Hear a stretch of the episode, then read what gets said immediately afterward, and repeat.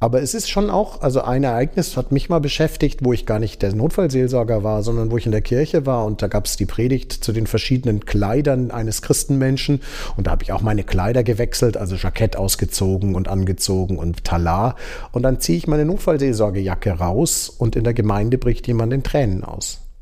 Und da habe ich gemerkt, wie stark diese Symbolik und wie stark diese Sachen wirken. Hinterher hat sie mir erzählt, wir haben auch ein gutes Gespräch noch gehabt, dass ihr Mann am Herzinfarkt im Auto verstorben ist und ein Notfallseelsorger sich damals um sie und ihren Sohn gekümmert hat.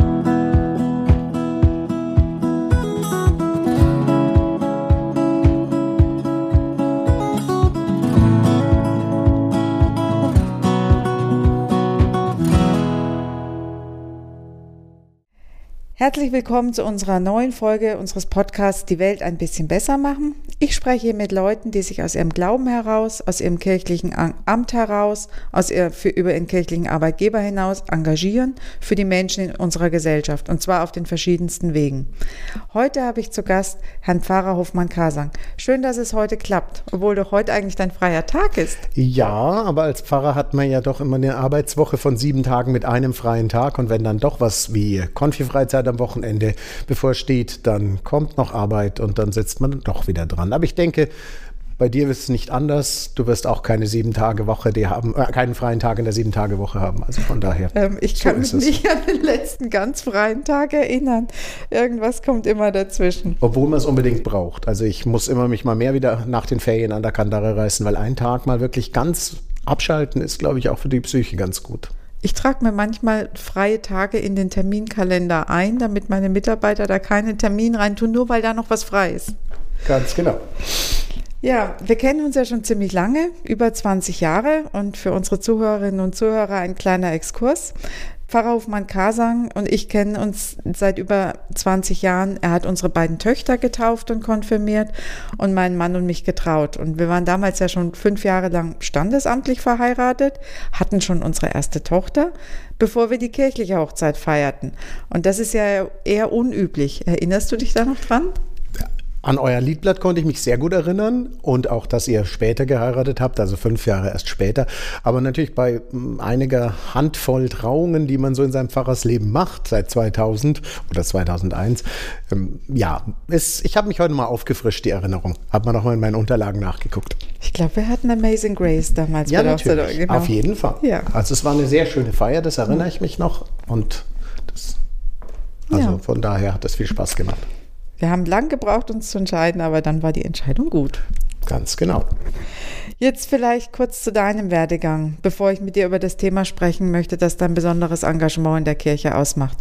Du hast in Tübingen studiert, wenn ich das richtig im Kopf habe? Ich habe ein bisschen früher angefangen. Ich habe in Neuendettelsau die Sprachen gemacht und bin dann nach Kiel gegangen für zwei Semester. Da wäre ich auch gern noch länger geblieben, weil dort eine sehr gute Universität damals war. Und dann hat meine Frau und mich dann, weil wir uns dann an einem Studienort wieder treffen konnten, nach Tübingen verschlagen. Mhm. Obwohl Kiel wunderschön ist. Ich Wunderbar, kenn's. ich habe es genossen. Ja. Und seit 1998 bist du im Dekanat in Würzburg. Also wie kommt man von Tübingen nach Würzburg, von Baden-Württemberg nach Bayern? Also Baden-Württemberg war ja nur Studienort. Ähm, in der Bayerischen Landeskirche wird man zum bayerischen Pfarrer, Pfarrerin durch den Ort des Abiturs. Da kann man bis kurz vors Abitur woanders gewesen sein, dann macht man sein Abitur in Bayern und dann darf man bayerischer Pfarrer, Pfarrerin werden. Ähm, das ist nun mal so, ich verstehe es nicht, aber es ist halt so die, die Entscheidungsgrundlage und ich komme eigentlich aus Oberbayern oder meine Frau und ich kommen aus Oberbayern, ähm, sind in Starnberg aufgewachsen und von daher war bayerische Landeskirche schon immer Option und dann halt Studienorte. Und die Theologie hat ja zum Glück noch die große Chance, dass man Studienorte wechselt und Professoren ne nebeneinander vergleichen kann, was ja in den anderen Studiengängen so gut wie nicht mehr, leider so gut wie nicht mehr möglich ist. Was ich schade fände und glaube ich auch ein Verlust für die breite Bildung. Und dann Würzburg, dein erster Ort und gleich geblieben? Ja, es war noch ein bisschen trickreich. Ich weiß nicht, ob ich das erzählen soll. Die Landeskirche hatte, als ich fertig war mit dem Vikariat, keine Stellen für uns. Mhm. Das war der erste Engpass. Da habe ich dann noch ein Sondervikariat gemacht, hatte aber auch von einem Unternehmer aus Karlsfeld, wo ich Vikar war, ein freundliches Angebot bei seiner sehr guten Aufkleberfirma, also nicht Aufkleber so im leichten Sinne, sondern für jegliche Produkte hat der Aufkleber unabreißbare produziert und hat gemeint, ich könnte doch bei ihm auch arbeiten. Aber dann hat Pfarrer helfen Pfarrer, also unser Verein, hat dann uns unterstützt und dann habe ich noch ein Jahr weitergemacht und dann wurde ich verschickt, das war damals noch völlig üblich, zur ZA-Stelle und der Oberkirchenrat ja, hat halt sich überlegt, wo die weiteste Entfernung ist und dann hat er Estenfeld ausgesucht. Ich habe es dann so genommen, wie es bei dem, im, beim, beim Josef in der Josefsgeschichte ist. Übel habt ihr es mit mir gemeint, gut hat's Gott gemacht. Und wir sind super dankbar für diese wunderbare Gemeinde, ein wunderbares, schönes Gemeindezentrum, Kirche, tolle Gemeinde. Und von daher, ja, Deswegen Unterfranken. Vorher haben wir, wir haben auf der Landkarte geguckt, wo das denn ist, das Estenfeld. ja, wie gut, dass ihr es gefunden habt und euch nicht verfahren habt auf dem nee, Weg. Nee, aber wie gesagt, wunderschön. Ich bin ja. super dankbar für unsere drei Orte, Estenfeld, ja. Görnach, Mühlhausen. Was beinhaltet deine typische Arbeitswoche als Pfarrer eigentlich? Also Sonntagsgottesdienst, denke ich, Religionsunterricht, Gespräche mit Gemeindemitgliedern, Beerdigungen, Hochzeiten, wahrscheinlich auch Gremienarbeit. Was kommt da üblicherweise zusammen bei einem Pfarrer wie der? Leider in der letzten Zeit sehr viel Bürokratie. Wir haben ja inzwischen in Körnach auch einen zweiten Kindergarten, wo ich der Trägervertreter bin. Das heißt, ich bin Arbeitgeber oder Arbeitgebervertreter. Arbeitgeberin ist eigentlich die Kirchengemeinde. Aber das heißt natürlich auch, äh, in den Kindergarten vorbeizuschauen, auch jetzt Erntedank mit den Kindergarten zu feiern. Dann die Ökumene will äh, auch bedient werden und ge gehalten werden. Wir haben eine wunderschöne Ökumene in Estenfeld und Körnach. Aber das sind halt noch weitere Termine. Ähm, zwei Seniorenzentren sind über die Jahre hinzugekommen. Das heißt, einmal im Monat in jedem Seniorenzentrum und in einer Tagespflege halten, feiern wir einen Gottesdienst. Seniorengerecht, halbe Stunde Stunde, aber das macht dann schon Spaß. Und wie gesagt, auch ähm, äh, dann Telefonate, dann die Präparanten, dann die Konfirmanten im zweiten Jahr. Also es kommt einiges zusammen, was man so in der Woche an Terminen hat, neben dem, was du jetzt schon gesagt hast, was aber natürlich auch Zeit braucht. Jetzt gerade nach Corona sind die Taufen gepurzelt. Und das heißt natürlich samstags und sonntags außerhalb des Hauptgottesdienstes nochmal eine Stunde Taufgottesdienst, wunderschön, aber es kommt halt top ab. In dem Kindergarten war ich vor ein paar Wochen erst eine Brandschutzerziehung gemacht als Feuerwehrlerin. Sehr gut. Ja, das ist war immer gewünscht. In welchem denn? Im, im Markus oder im Lukas, Kindergarten? Lukas Kindergarten. Ja, sehr genau. schön. Ja. Genau. Und ähm, du bist ja seit 1999 auch zusätzlich bei der ökumenischen Notfallseelsorge für Stadt und Landkreis Würzburg. Ja und wurde es dann später Beauftragter für die Notfallseelsorge im evangelischen Dekanat Würzburg und damals auch leitender Notfallseelsorger. Was macht denn ein oder was macht denn ein Notfallseelsorger und ein leitender Notfallseelsorger genau? Ich, ich meine, das mit dem Leitenden, das äh, ist jetzt inzwischen schon wieder fast Makulatur, bin, weil wir haben keine zwei Ebenen mehr. Damals hatten wir noch zwei Ebenen, dass wir Notfallseelsorger vom Wochendienst hatten und eine leitenden Ebene, die dann eingesprungen ist, wenn es haarig geworden ist oder wenn einfach keiner mehr da war. Inzwischen sind wir leider nicht mehr so viele in Stadt und Landkreis. Wir sind zehn Personen, von denen aber auch nur ein Teil momentan sehr aktiv ist. Und ähm, als Leiter oder als Dekanatsbeauftragter zusammen mit dem Diözesanbeauftragten, dem Uli Wagenhäuser in Würzburg, ähm, leiten wir natürlich unser Team.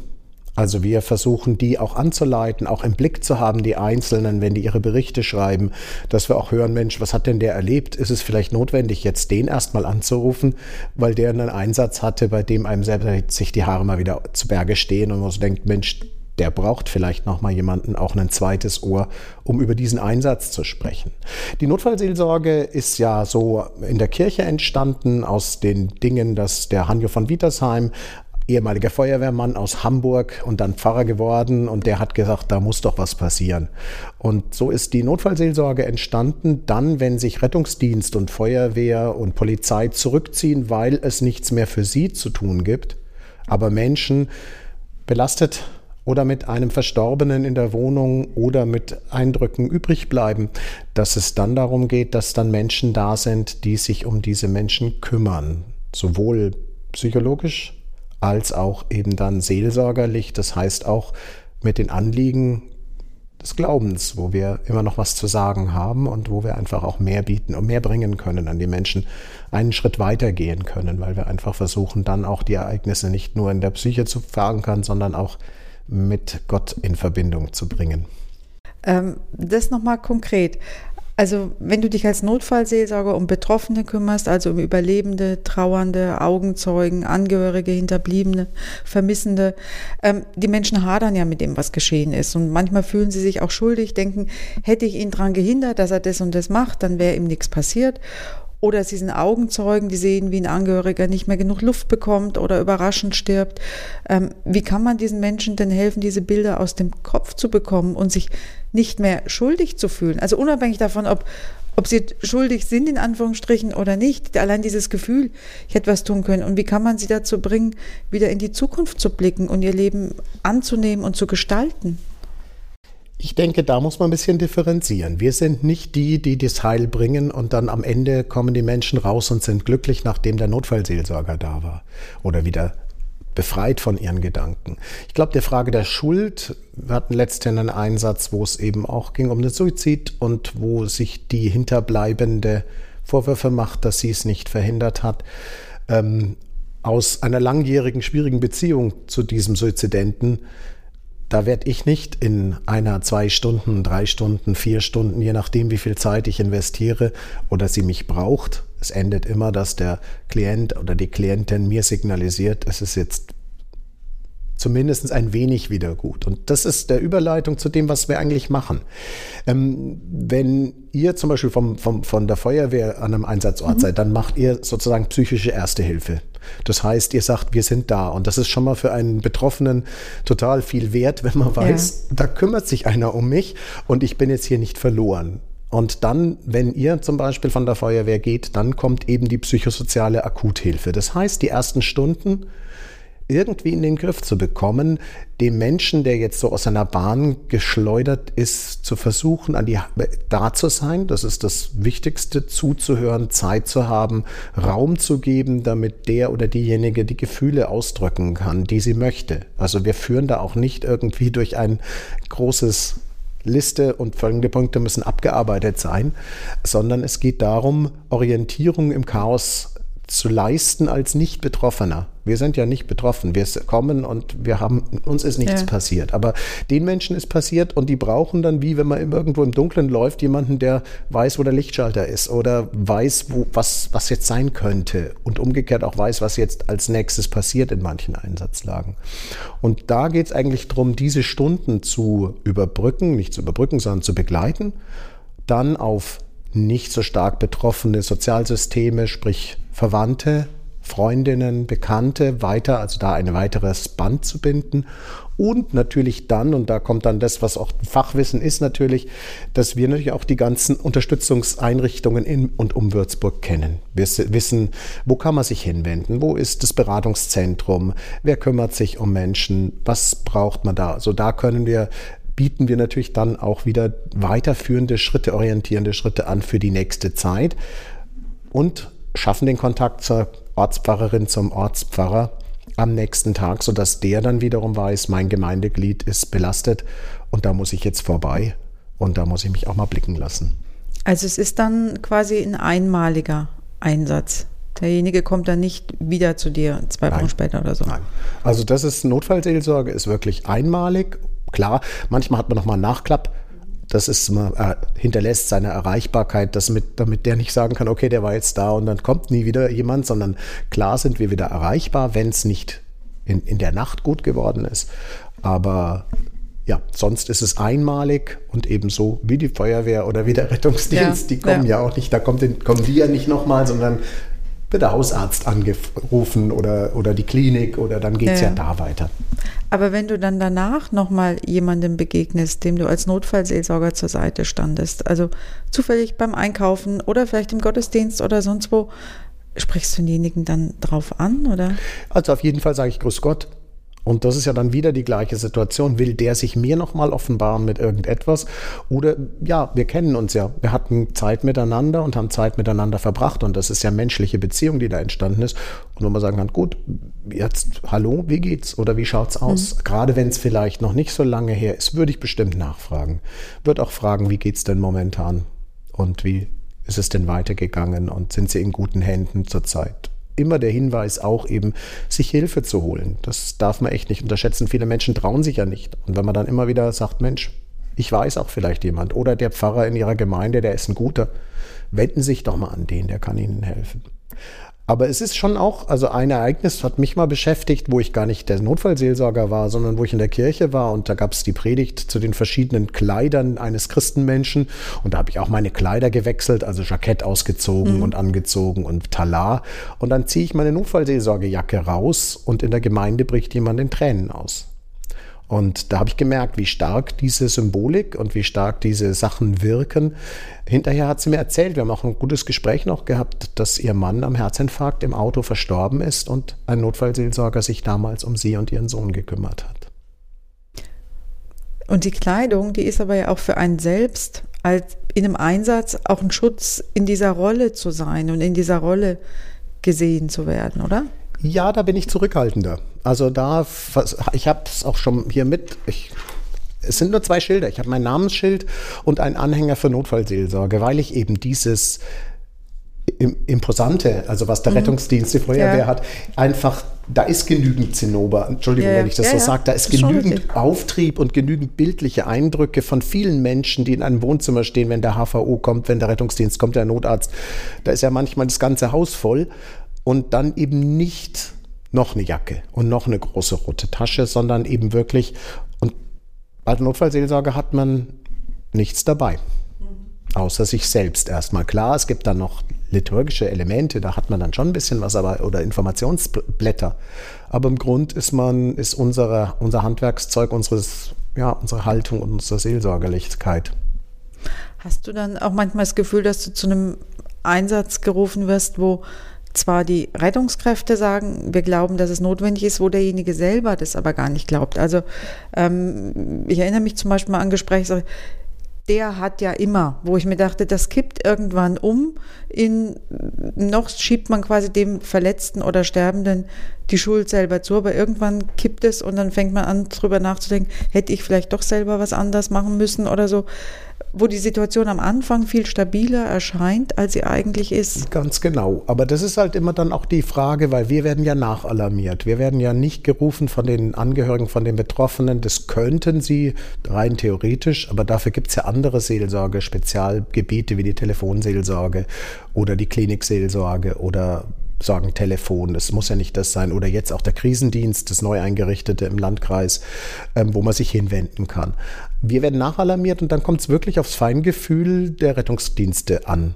Das kann manchmal sehr überfein sein. Also ich habe auch schon erlebt, dass ich kam und ja, eigentlich freundliches Gespräch geführt habe und äh, überhaupt keine Notwendigkeit für die Anwesenheit der Notfallseelsorge war, weil der Mensch das gut mit seiner Psyche handhaben konnte, seine Situation. Und dann muss man auch wieder gehen. Auch manchmal ist man der Falsche. Es war mal eine Überbringung einer Todesnachricht, wo der Polizist der Gute war und ich war der Böse. Ich weiß nicht, was ich falsch gemacht habe. Und dann muss man einfach auch das hinnehmen. Und wenn jemand einen ablehnt, dann muss man auch sagen, ich gehe wieder. Also ich bin ein Angebot, aber ich bin nicht halsnotwendig. Ja. Wo du übrigens sagst, Telefonseelsorge, mit der Leiterin der Telefonseelsorge habe ich auch ein Podcastgespräch geführt, das jetzt dann online ist. Oh, da bin ich gespannt drauf, weil die finde ich sehr gut. Die Ruth Belzner? Ja, genau, die Ruth ja, Belzner, ganz genau. War auch ein sehr, sehr gutes Gespräch. Es sind wahrscheinlich einige Aspekte dabei, die selbst du nicht von ihr weißt. Ja, das glaube ich. Ja. Ähm, jetzt hatten wir die Notfallseelsorge bei Betroffenen ähm, gehabt, aber betreust du auch Einsatzkräfte, also Mitglieder der Rettungsdienste, die Blaulichtleute selber? Ja, aber es ist da ganz wichtig zu unterscheiden, weil da kommen wir in einen Bereich, wo die Psychodynamik sonst gefährlich wird, auch für die Rettungskräfte. Wir machen in Würzburg haben wir ein ganz eigenes Team, hieß bisher Präventionsteam, jetzt heißt es eigentlich PSNVE-Team. Das ist jetzt die bundesweite Abkürzung für psychosoziale Notfallversorgung für Einsatzkräfte E. Und ähm, da geht es jetzt war ja gerade das Messerattentat und da war es wichtig, dass die Menschen auch bald Begleitung hatten, aber eben nicht im Einsatzgebiet, da ist es gar nicht notwendig. Einsatzkräfte sind ja ähm, vorbereitet. Die sind auch in der, deswegen Präventionsteam. Wir machen Fortbildungen in Feuerwehren, im Rettungsdienst immer wieder. Was sind psychische Belastungen? Wie kann man damit auch umgehen? Und ein Rettungsdienstler oder ein Feuerwehrler und Polizist, die arbeiten natürlich ihre Dinge ab und sind deswegen auch ein ganz weites Stück geschützt. Und wenn es dann äh, so weit kommt, dass sie eigentlich was erleben, was zu stark war für ihre Psyche, wo sie einfach länger dran knabbern, ähm, dann braucht es Gespräche. Aber da hat man bis zu zwei Wochen nach dem Ereignis Zeit. Das ist was, was man gar nicht glauben kann, aber es ist so. Bis 14 Tage danach kann man dann einen geordneten Einsatzabschluss, nennt man Debriefing oder Diffusing, sind zwei verschiedene Arten, machen mit allen Beteiligten, um eben ja, mit denen so einen Weg zu finden, dass das, was sie erlebt haben, zwar abnormal war, aber ihre Reaktionen, wie es denen so geht, eigentlich eine normale psychische Reaktion sind und sie sich keine Sorgen machen muss, müssen um sich.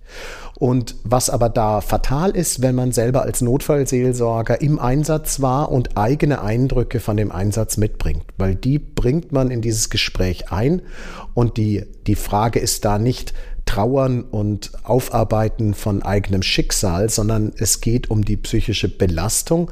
Und da geht es natürlich darum, eben nicht ins Ereignis hineingeführt zu werden, auf Teufel komm raus, sage ich es mal als Pfarrer, sondern dass man eher die Selbstwirksamkeit wieder spürt und auch weiß, was ich da erlebe, ist eine ganz normale Reaktion meiner Psyche die natürlich mich dann auch Stress macht, mich dann kalte Hände habe, ich nicht schlafen kann, mir Bilder in den Kopf kommen, mir Gerüche in die Nase kommen, ich all die tiefen Eindrücke habe, wo ich sage, uff, das war ja. Aber ich muss damit ler nicht lernen, sondern ich krieg erzählt und kann es auch bei den anderen hören. Mensch, bei den anderen war das genauso uff. Das war jetzt kein normaler Einsatz, so wie sie ja zu Tausenden jede Woche stattfinden, wo man sagt, okay, da, das belastet ein Feuerwehrmann nicht oder ein Rettungsdienstler, das machen die einfach.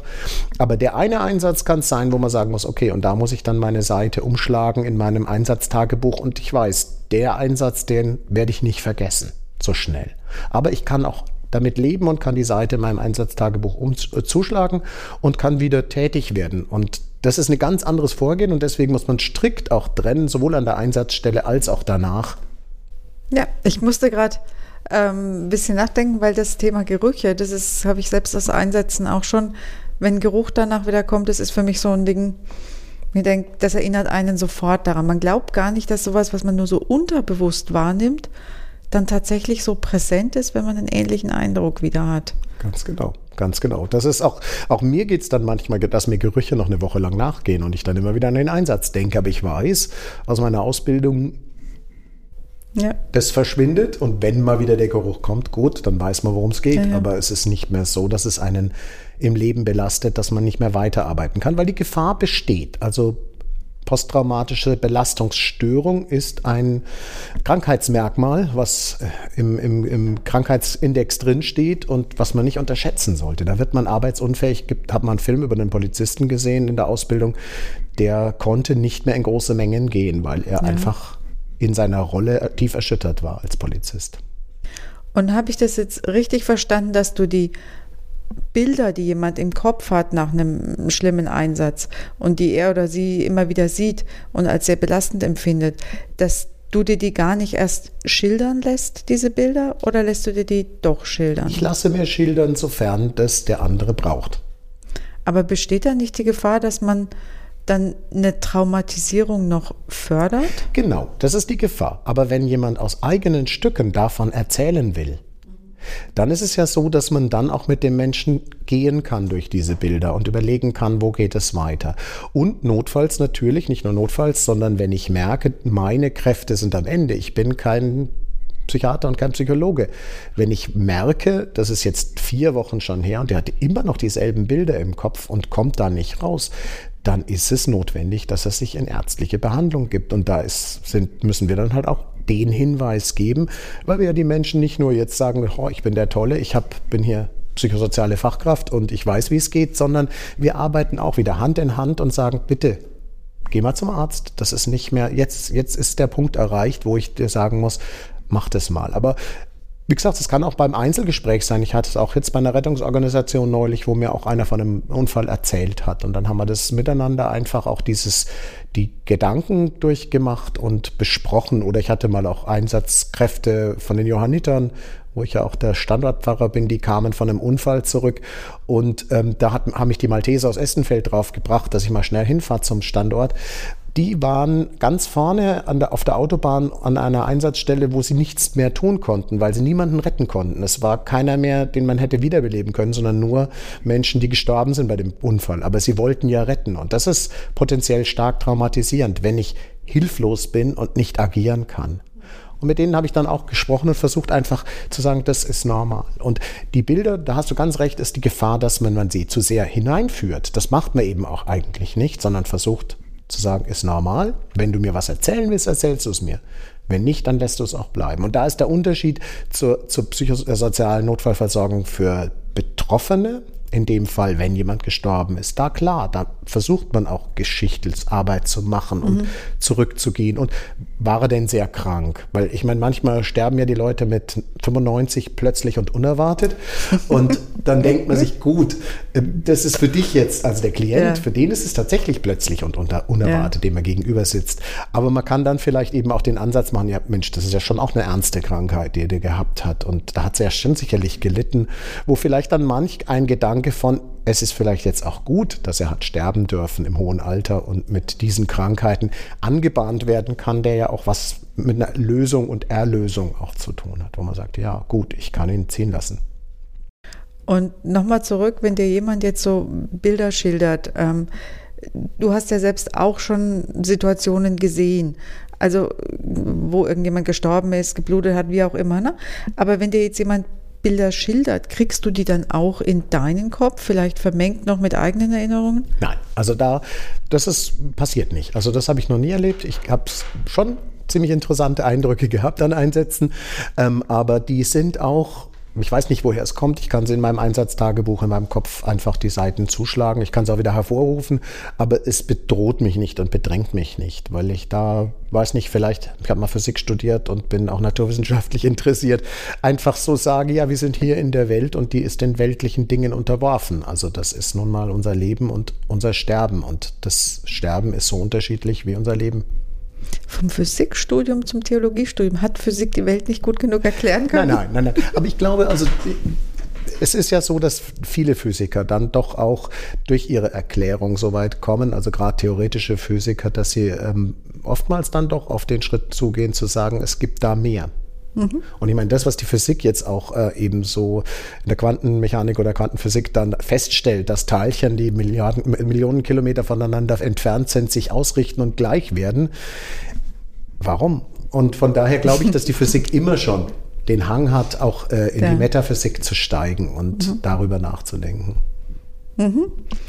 Und ähm, nehmen wir mal an, man hat einen Notfallseelsorger, der die Bücher äh, seit dem Buch nicht einfach zuklappen kann. Hat der selber auch Anspruch auf Hilfe? Also ja. und kriegt er dann einen anderen Notfallseelsorger? Wie gesagt, ich habe es ja eingangs schon ja. gemeint. Also sobald ich weiß, da ist ein Einsatz gewesen, der hat, der ist wirklich streng, dann rufen wir an. Also da sind wir auch so, dass wir aufeinander recht wechselseitig Acht geben. Das Zweite ist, dass, die, dass wir Intervision machen. Wir erzählen uns auf unseren halbjährigen Jahrestreffen immer wieder von unseren Einsätzen reflektieren. Das haben wir das richtig gemacht. Was könnten wir denn anders machen? Wen haben wir denn da eigentlich noch in der Hinterhand? Also versuchen da auch uns immer wieder fortzubilden. Der dritte Schritt ist die Supervision. Da hat jeder Notfallseelsorger, jede Notfallseelsorgerin Anspruch auf bezahlte Supervision.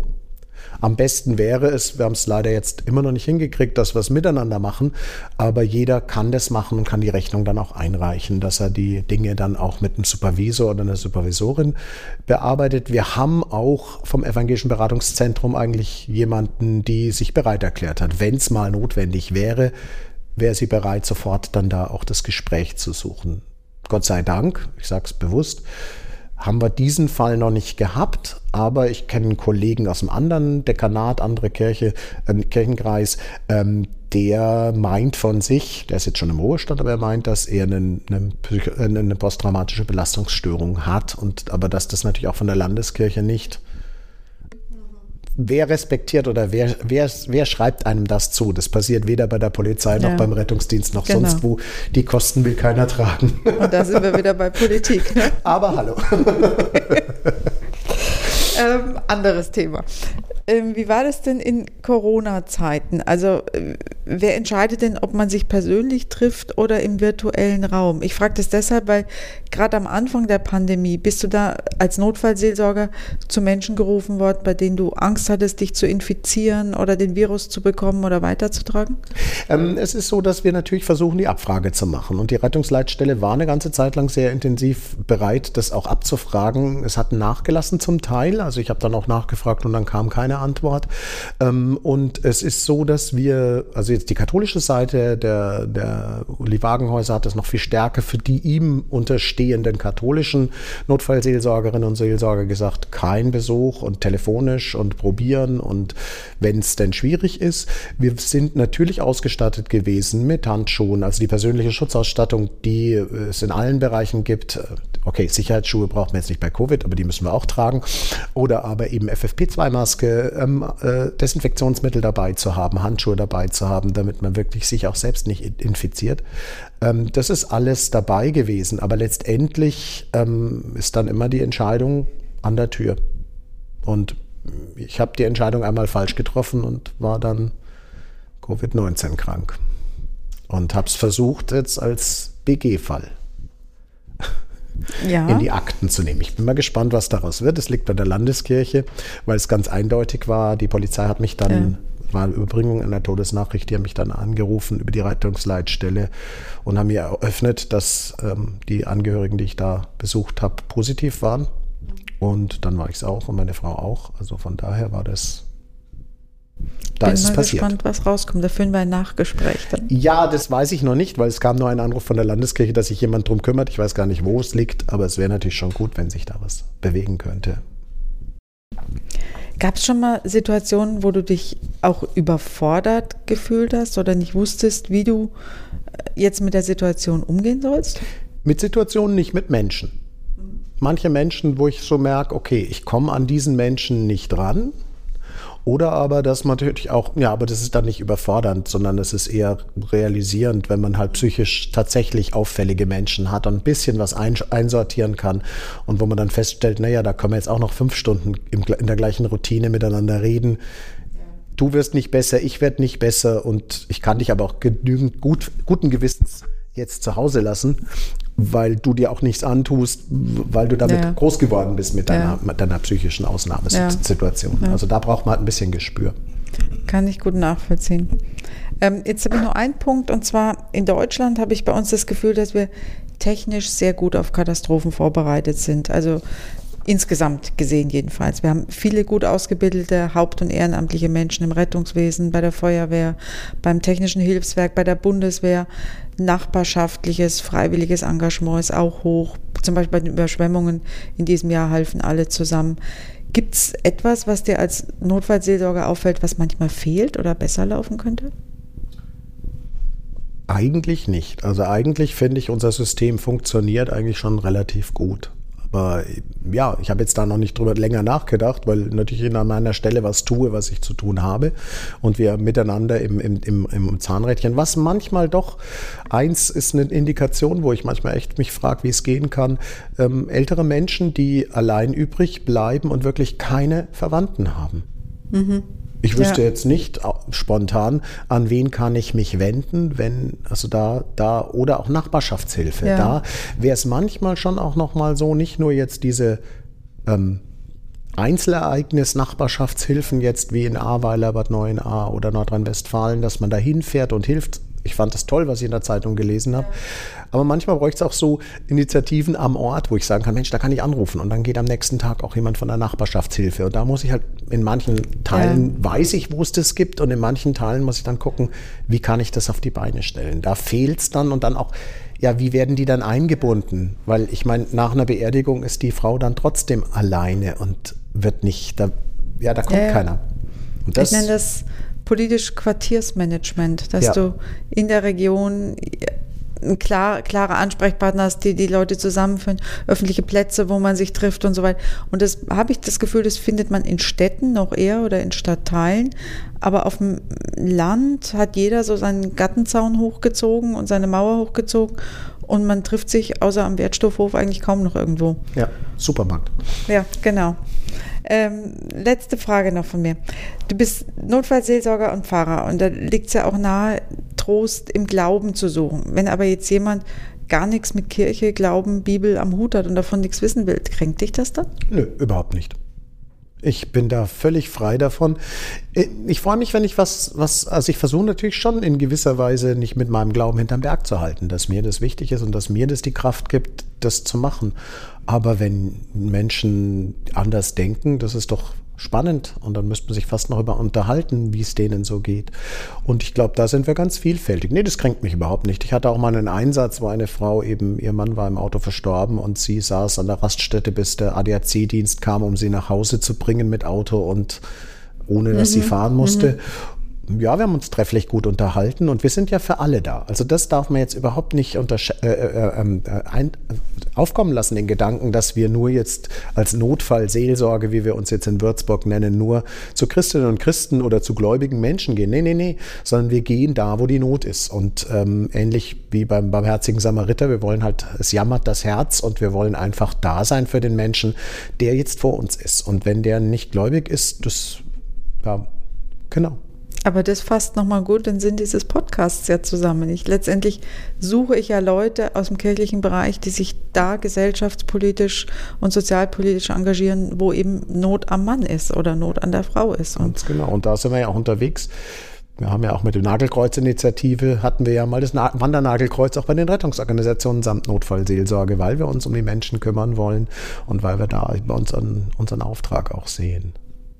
Ja, ich glaube, jetzt haben ganz viele Zuhörer und Zuhörerinnen viel mehr erfahren, als sie jemals wussten über das Thema Notfallseelsorge. Ich glaube, das ist so ein Bereich, der kaum jemandem bekannt und bewusst ist. Ja, weil es natürlich passiert im Stillen. Ja, klar. Da red, redet man ja nicht drüber. Und vorher will man sich nicht damit beschäftigen, genau. Und daher bin ich froh, dass wir das jetzt im Rahmen dieses Podcasts gemacht haben. Schön. Herzlichen Dank nochmal. Das hat mir Freude gemacht. Und ich freue mich auf ein Wiedersehen am Ort. Wir laufen uns bestimmt wieder über den Weg beim Wertstoffhof, beim Einkaufen oder vielleicht an der Kirche. Ja, der Kirche? ja. ja. genau. Dankeschön. Danke. Auf Wiederhören.